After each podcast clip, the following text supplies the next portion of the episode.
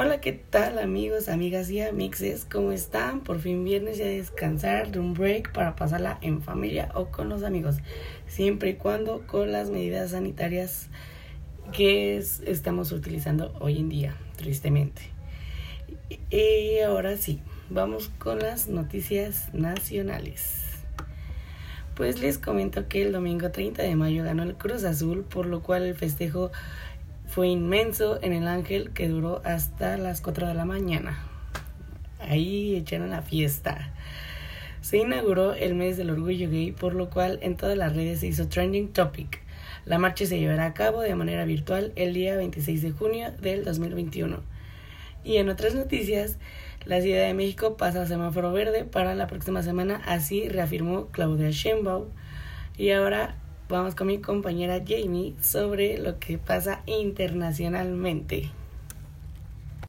Gracias, Adrián. Yo hablaré de las noticias internacionales. En Madrid, un brote de 21 mayores vacunados infectados en una residencia en San Blas deja siete ingresos en el hospital Ramón y Cajal, ha explicado el viceconsejero en Salud Pública y Plan COVID-19, Antonio Zapatero, en la rueda de prensa semanal para actualizar la evolución epidemiológica en la región. En Venezuela, Duque admite ciertos casos de abuso de autoridad en las marchas. No son sistémicos, justifica el presidente colombiano. El senador Iván Cepeda interpone un recurso contra el mandatario por militarizar el país vía decreto. En Grecia se cuenta con una nueva arma contra migrantes. La Unión Europea expresó ayer preocupación por el uso en Grecia de un cañón acústico para alejar a migrantes de sus fronteras. A principios de semana, la agencia de noticias AP reportó que la policía fronteriza griega disparó un ruido ensordecedor desde un vehículo blindado en la frontera de Turquía. Sin embargo, un mando de policía aseguró que los cañones fueron posicionados pero no se han utilizado. El dispositivo acústico de larga distancia puede alcanzar el volumen de una turbina de un avión.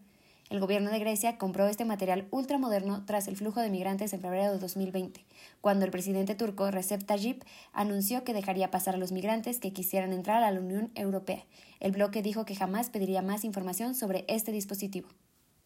En Estados Unidos de Norteamérica, Biden amplía la lista de empresas chinas que no pueden recibir inversiones estadounidenses. Joe Biden ha firmado una orden ejecutiva para prohibir inversiones estadounidenses en 59 empresas chinas, vinculadas al Ejército Popular de Liberación, con lo que se amplía la lista de entidades sancionadas en este contexto. Se trata de una extensión a una orden impuesta por el expresidente Donald Trump. Esta supone la ampliación del alcance de la emergencia nacional respecto a la amenaza del complejo militar industrial de China. Este fue mi super mini resumen sobre las noticias internacionales. Por ahora los dejaré con Andrea Delgado que les hablará sobre cultura. Así es, Jamie. Así es que pasaremos a conocer dos noticias de cultura. La primera de ellas es la Secretaría de Cultura pide explicación a Sara por apropiación cultural de textiles indígenas. La dependencia federal indicó que las marcas hacen una apropiación cultural indebida y llamó a que se explique públicamente con qué fundamento se privatiza una propiedad colectiva. Una de las problemáticas que se ha visto en los últimos años en las marcas de ropa es la apropiación cultural que se hacen algunas marcas de algunas culturas mexicanas, como la zapoteca, la mixteca o la náhuatl. En este caso, la Secretaría de Cultura pidió una explicación por tres de las prendas de la ya mencionada marca. Entre otras noticias, en la Ciudad de México, el Ballet Folclórico de México de Amelia Hernández regresa el 16 de junio al Palacio de Bellas Artes, luego de 18 meses de funciones suspendidas debido a la pandemia de COVID-19. Los bailarines usarán cubrebocas durante todo el espectáculo, por respeto al público y para enviar el mensaje de que no hay que bajar la guardia ante el COVID-19. Hasta aquí las noticias de cultura. ¿Y qué tienes para comentarnos de deportes, compañero Leo? ¿Qué hay? Mi nombre es Leo Rodríguez, pues sean muy, muy, muy bienvenidos a esta sección, su sección favorita de deportes, donde estaremos hablando un poquito de lo más resaltante de, de esta semana. Y pues sí, por fin la larga espera terminó para los aficionados de la máquina cementera del Cruz Azul. Y es que el domingo pasado se coronaron por fin campeones de la Liga MX ante el Santos. Ganaron su novena copa en esta liga y la verdad me parece algo de lo más merecido para ellos, para sus aficionados. Tanto estuvieron esperando que por fin se les, se les cumplió. yo creo que, que, que les sabe más, más la victoria en estos momentos porque ya nadie confiaba en ellos. Llega este técnico Reynoso, este peruano que, que nadie daba un peso por él. Y, bueno, al final de cuentas terminó callando, tan, callando la boca tanto la institución, los jugadores, el cuerpo técnico, todo, todo, toda la institución. La verdad, para mí se me hace un título súper, súper merecido para, para, para, ellos. Enhorabuena para el Cruz. En otras noticias del fútbol internacional, los aficionados del Fútbol Club Barcelona también se ilusionan. Y es que estrellas como Messi, Dembélé, Griezmann, Kun Agüero, Wijnaldum, Frankie de Jong formarán parte de la ofensiva para este próximo campeonato de Champions League y Liga BBVA.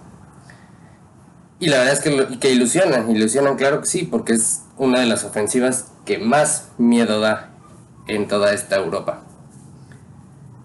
Pues nada, hasta aquí acaba mi sección y pues muchas gracias por sintonizar. Los dejo con la siguiente sección. Hasta luego le voy a platicar de quién es Ricardo Ponce, creador de la autosanación y acusado de abuso sexual. Se describe como un guía de autoconocimiento experto en liberación emocional. Afirma que ha apoyado a miles de personas a romper patrones mentales y por ende obtener su autosanación. Este sábado se convirtió en tendencia en redes sociales después de que fuera señalado por la youtuber Mayre Wing como el líder de una secta sexual que tiene como fachada los retiros espirituales que organiza. La youtuber acusó a Ricardo Ponce de crear una secta y abusar sexualmente de mujeres. Ricardo Ponce es un conferencista y creador de la autosanación, uno de los programas de sanación más famosos en México y gran parte de América Latina. Tiene dos tipos de paquetes. El paquete VIP que cuesta 65 mil pesos mexicanos y el paquete general que cuesta 50 mil pesos. Entonces, pagar para que pues abusen de tu vulnerabilidad cuando estás en su secta, se los dejo a su criterio. Y ese fue nuestro compañero Omar Pérez con los espectáculos. ¿Y qué creen? Tristemente se nos ha agotado el tiempo de este su noticiero favorito, NQI, Notas que Importan. Esperen la próxima semana para otra entrega de Notas que Importan. Yo fui Adrián de la Rosa y espero que sigan teniendo un bonito viernes. Feliz tarde. Hasta la próxima.